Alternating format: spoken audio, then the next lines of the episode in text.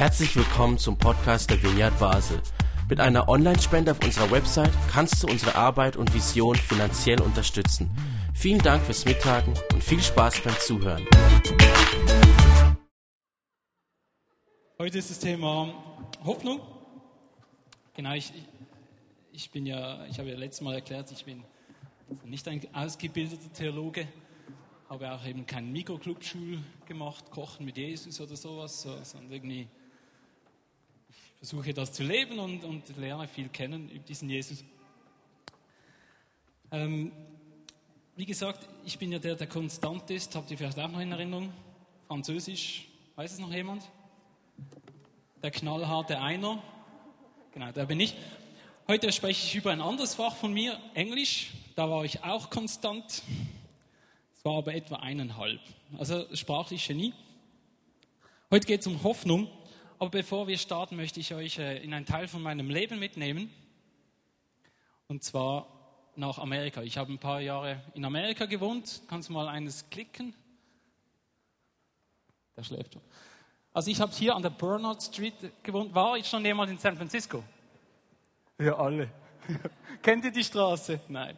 Okay. Ich habe in dem gelben Haus da gewohnt mit, mit einem Amerikaner, mit einem Russen und einem Chinesen. Schlechte Idee, echt. Ich bin sehr offen, aber das war dann zu weit. Aber egal, ich habe dann jeden Tag, ich habe in Berkeley gearbeitet. Das ist in der Bucht neben San Francisco, also nicht zum Meer hin, sondern zum Land hin.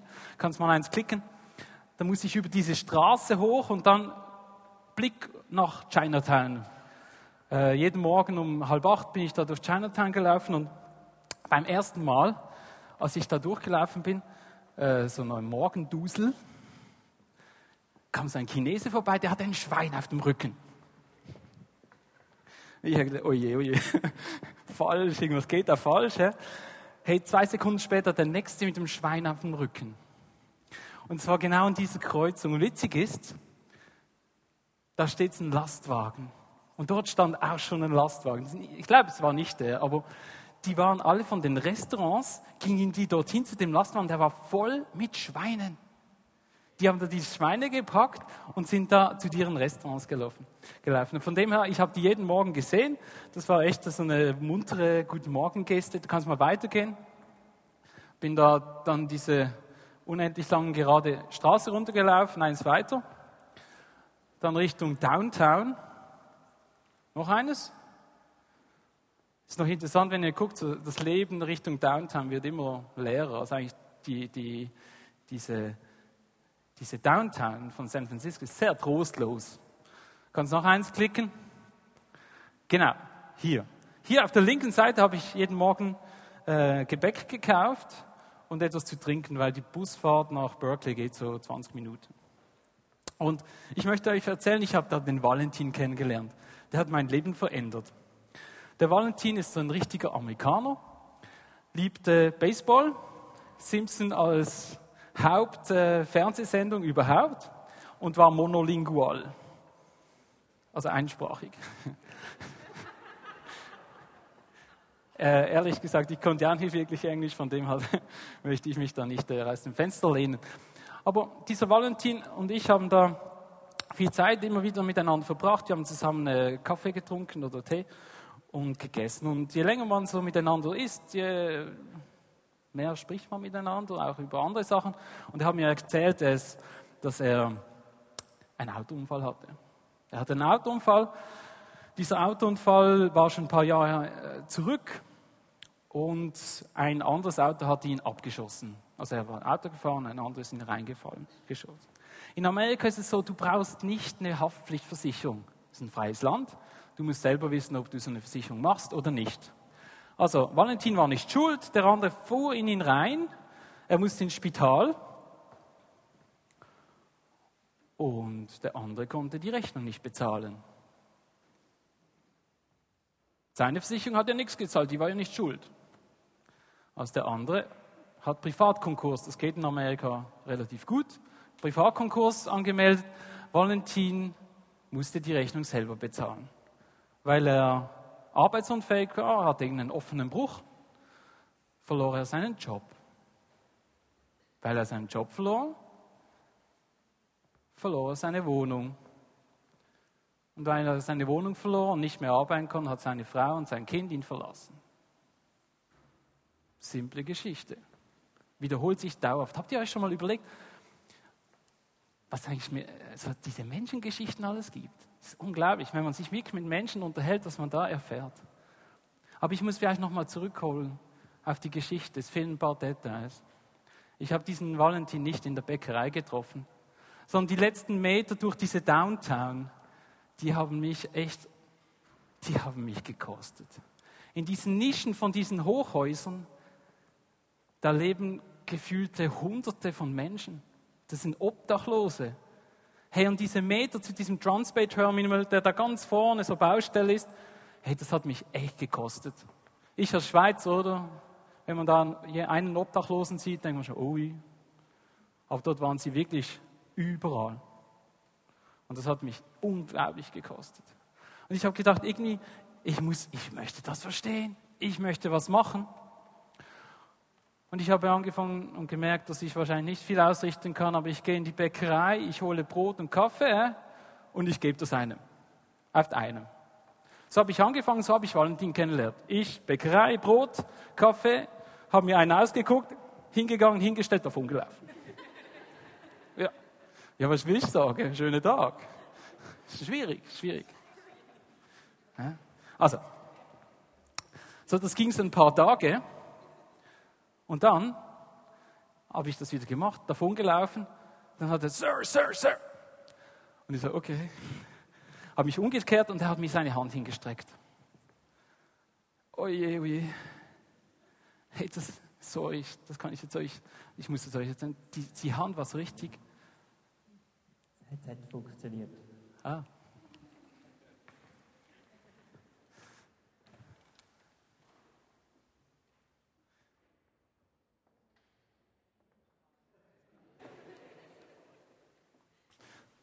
So, hey, seine Hand, die war so, so verkrustet, der hatte, ich weiß nicht was.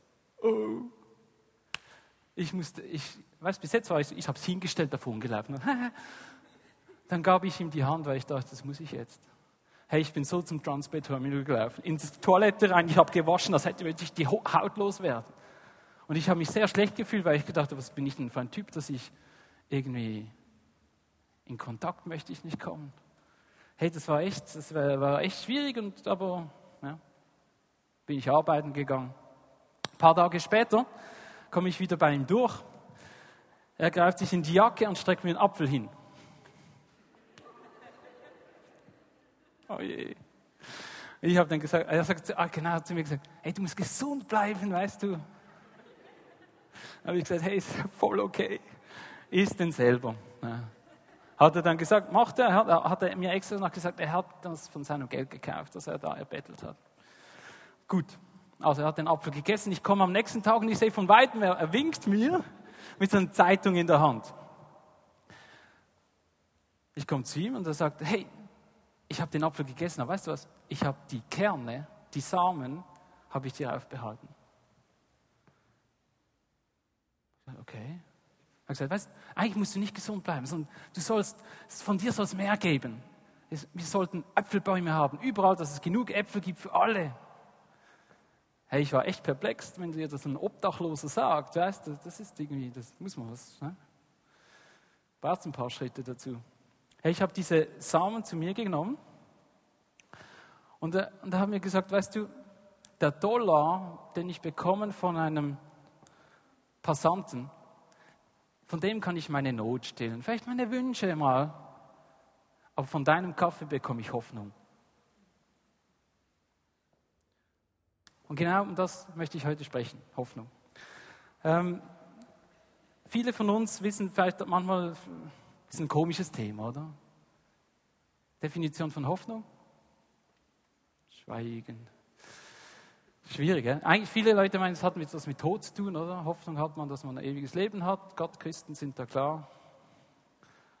Aber Hoffnung hat noch eine andere Dimension. Und viele wissen auch nicht den Unterschied zwischen Wünschen und Hoffen. Der Unterschied ist der, Hoffen heißt, sich auf etwas freuen, das irgendwann kommt. Als Beispiel, Wenn ich mit dem Jan spazieren gehe und sage, in der Berghütte oben, da gibt es einen guten Salami. Das zieht, wirklich. Hey, der Jan, da kommen so Steine auf den Weg. Boah, der macht das, der weiß, oben gibt es einen Salami. Das ist eine Verheißung für ihn. Das ist Hoffen. He? Zufrieden sein auf der Widrigkeit des Weges mit dem Wissen, dort oben ist mir etwas verheißen. Der Wunsch ist was anderes. Der Wunsch ist, Jan steht da und sagt, ich möchte jetzt einen Salami. Die Zukunft soll zu mir kommen. Hey, jeder Stein, der in seinem Weg liegt, ist eine Riesenhürde. Schon wieder kein Salami, schon wieder kein Salami. Das ist der Unterschied zwischen Hoffnung und Wünschen.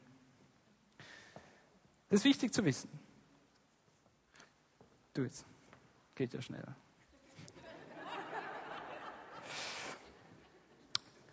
Genau. Hoffen heißt vor Erwartung hüpfen. Wenn man das äh, von Hoppen kommt von Hoppen oder das deutsche Wort vor Erwartung hüpfen, finde ich echt wunderschön. Schöner Gedanke. Ich möchte äh, darauf eingehen, Altes und Neues Testament. Es gibt nicht ein konkretes Wort für Hoffen aus dem Hebräischen.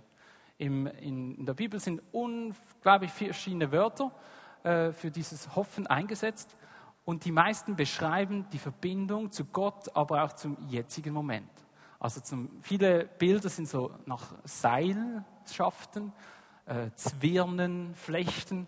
Also alles, das dich anbindet an diese Verheißung, aber auch dir Kraft gibt für den Moment, wo du gerade stehst. Das ist sowohl im Alten Testament als auch im Neuen Testament so. Und mich hat Wunder genommen, was, ist, was hat sich mit dem Jesus verändert in dieser Hoffnung. Es ist so, als Jesus lebte, stand er im Kontext einer Gesellschaft, die in diesem Gesetz lebt. Hat Martin die letzten drei Predigen darüber gesprochen? Moral war Gesetzgeber. He? Die Leute sind so durchs Leben gegangen. Überall hat es noch ein Gesetz gehabt. He? Unglaublich anstrengend. Die Leute haben zum Teil aus, sie wussten eigentlich möchte ich dorthin, aber weil es hier gerade ein Gesetz gab, sind sie hier rüber und so. Und dann plötzlich haben sie gemerkt, ui, alles eingehalten, perfektes Leben, aber leider das Ziel verfehlt. Das war diese moralistische Zeit. Und Jesus hat immer gepredigt oder auch in seinen Bildern, die er erzählt, sagt er, hey, vergiss das Konzept nicht. Habt ihr mal geschaut? Finde diese Bildnisse, Jesus spricht ja ganz viel in diesen Bildnissen, die sind sowas von Moral entbunden. Die orientieren sich nicht an dieser Moral die orientieren sich an dem Konzept, das Gott äh, für uns bereit hat. Ich fand, für mich ist eine Bibelstelle völlig zentral, und zwar an der, wo Jesus an Sabbat einen heilt. Dort geht er hin, möchte in den Tempel predigen gehen, sieht einen Kranken und heilt ihn. Völlig falsch. Gesetz nicht erfüllt. Alle schauen zu, Riesenpanik, schießt der, heilt, hat keine Ahnung vom Gesetz. Und das macht er, glaube ich, völlig extra. In dem Moment sagt er zu den Menschen, hey, ihr versucht perfekt zu leben. Ich möchte von euch ein gutes Leben. Und das ist genau das, was Martin und die letzten Predigen gesagt haben. Das ist diese Moral. Es geht nicht darum, dass man die Gesetze missachtet, aber es geht davon, wieder das Konzept im Kopf zu haben.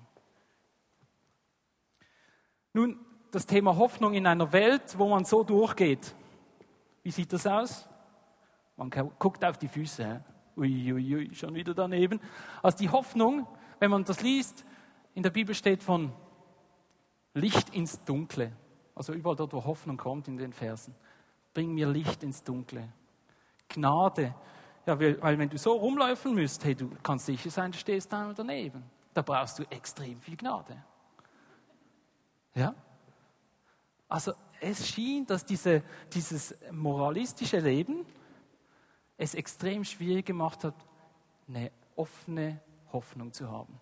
Die Hoffnung war selbstzentriert in all diesen Texten, die man findet. Nun, dann stirbt Jesus als Hoffnung der Erde.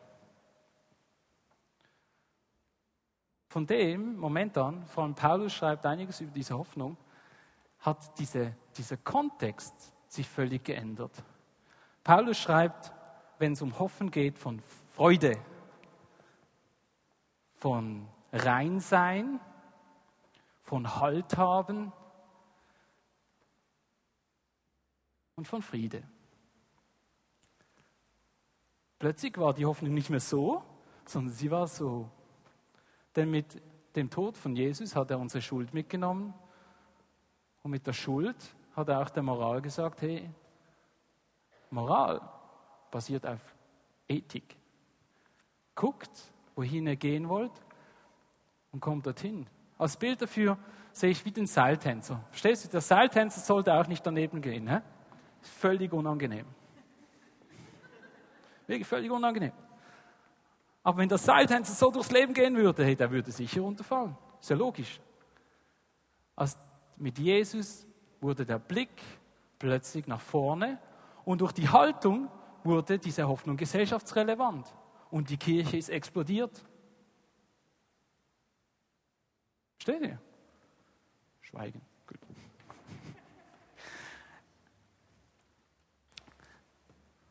Nun, ähm, vielleicht noch, wenn man diese Hoffnung, ja, jetzt haben wir immer hoffen, hoffen, hoffen, hoffen. Was heißt hoffen eigentlich wirklich? Nicht als Übersetzung. Hey, hoffen geht davon aus, dass die Verheißung, die Gott uns gibt, unserem Leben, durch das unser Leben Sinn bekommt. Es ist der Lebenssinn. Hoffnung ist der Lebenssinn. Das ist ein gefährliches Wort heute, weil alle haben heute unterschiedliche Lebenssinne. Pluralistische Gesellschaft.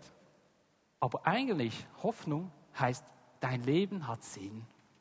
Und er gibt dir diesen Sinn mit der Verheißung, dass wenn du da gehst und du Frucht bringst mit deinem Leben, dass es Sinn macht. Das vergessen wir manchmal. Unser Leben macht im Fall Sinn. Das ist nicht von äh, morgens bis abends, sondern das macht sogar Sinn. Ja? Vielleicht ist das Ganze ein bisschen, äh, so ein bisschen äh, sehr theoretisch. Ein anderes Bild oder ein, ein für mich sehr stimmiges Bild der drei Tugenden, welche Hoffnung ja eine davon ist. Liebe, Glaube und Hoffnung. Die Liebe ist das Größte, hat Paulus klar gesagt. Aber der Glaube als Bild ist der Motor. Technisch. Da gibt es unglaublich wichtige Verbindungen, die muss man irgendwie verstehen. Wenn man an diesem Motor rauskommen muss, muss man verstehen, da muss es reinkommen, da muss es einspritzen, dann macht der Kolben so, dann funktioniert das Ding. Das ist Mechanik, das ist völlig klar. Die Liebe, die Liebe sagt, hey, wenn ich dann im Auto fahre und es kommt jemand über die Straße, ich halte an.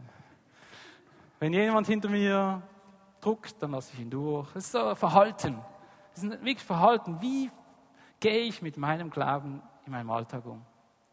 Was ist die Hoffnung? Die Hoffnung ist, dass wir überhaupt losfahren. Hey, ich kenne Christen jetzt ohne Mist. Die haben einen Motor, die verstehen den Motor. Einwandfrei. Da bin ich nichts dagegen. Die wissen jeden Schlauch. Wenn du bei denen bist, ist es so lieb, Jesus, Meierle. Die sagen, weißt, das ist wirklich nett. Aber die fahren nicht los. Die werden da, wenn sie die Fanfare fassen, werden sie Neuwagen abgeben. Verstehst du?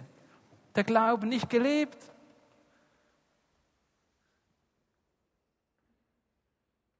Ich denke, dass wir Hoffnungsträger sein müssten. Wir sollen mit diesem Out, mit diesem Konstrukt, mit diesem Glaube, mit, mit der Liebe, sollen wir losfahren. Und wenn man losfährt, dann passiert halt was. Hä? Aber genau das ist das Konzept, das Jesus uns gegeben hat. Die Schuld ist abgefrühstückt. Hä? Könnt ihr euch noch erinnern? genau. Vielleicht zurück zur Geschichte. Es wurde Weihnachten. Es wurde Weihnachten. Valentin und ich waren dauerhaft unterwegs miteinander. Ähm, vor den Weihnachten habe ich, äh, hatte ich ihm so, ich ging zurück in die Schweiz zu Esther. Ich war noch nicht verheiratet damals, aber das unglaublich Heimweh gehabt. Und ich habe ihn auf dem letzten Arbeitsweg, habe ich in so einer Rolle 1-Dollar-Noten gebracht, also wirklich bringt, gebt einem Obdachlosen nie 50 Dollar oder sowas, der kann mit dem Geld nichts kaufen. Also ich habe ihm einen Riesen, so wie so im Film, 1-Dollar-Noten gegeben und habe ihm gesagt, es reicht hier, bis ich wieder komme für Kaffee und Essen. So, super, ich bin gegangen, Kam im Januar wieder und Bäckerei hingegangen, Valentin nicht da. Okay, vielleicht hat er auch Ferien. Nächsten Tag wieder da, Valentin nicht da. Mittlerweile habe ich schon den Nachbarn kennengelernt, oder? Hey, aber irgend nach einer Woche habe ich gedacht, hey, ist irgendwie uncool. Ich möchte wissen, ich wusste, er hat sich so für einen Shelter beworben, so für einen Platz im Obdachlosenheim. Dann habe ich gedacht, ja, komm, ich telefoniere mal rum, oder? Habe am ersten angerufen, nein, Valentin, nein, kenne ich nicht. Zweiten angerufen. Da haben wir dann gesagt, hey, es gibt einen Sozialarbeiter, der, der organisiert das Ganze. Habe ihm den angerufen und der, der sagt, ja, wer ich denn sei. Ich sagte, ja, ich bin sein Kaffee und, und Frühstück eigentlich, so mein Kaffee zum Morgen, Kollege. Und dann meinte er so, ja, schwierig. Schwierig. Ich sage, was schwierig? Ja, Valentin hat das neue Jahr nicht erreicht.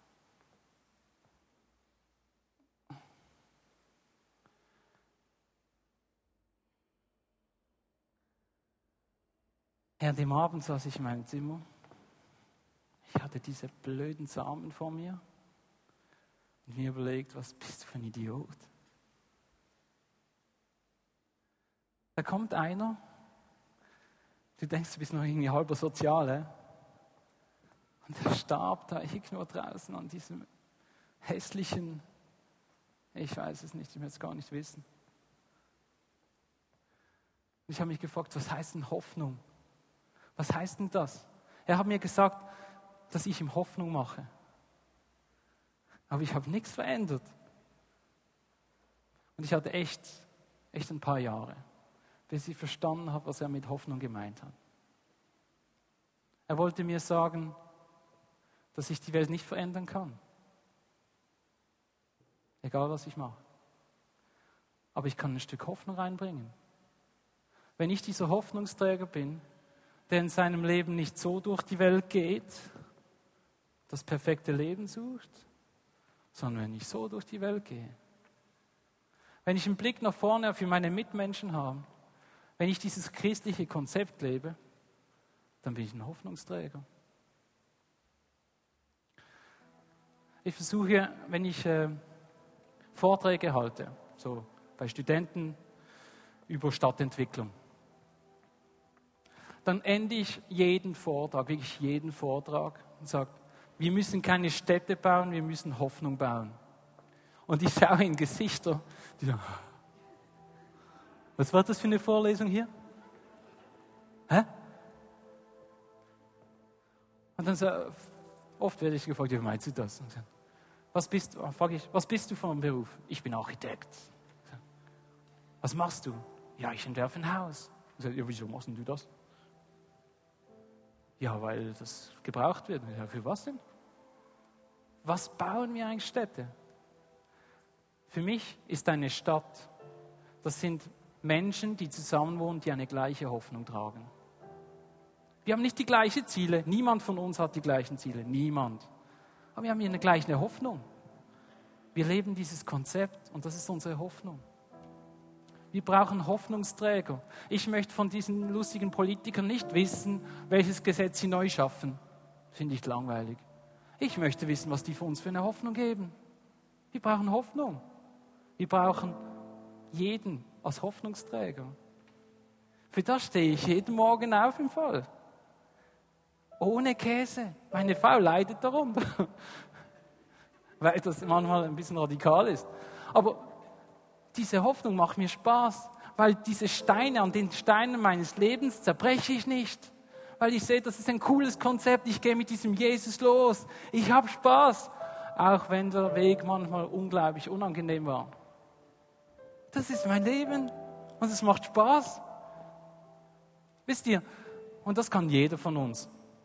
Das kann jemand, der Brötchen backt er kann sie so backen und rausgeben oder er kann sie so rausgeben.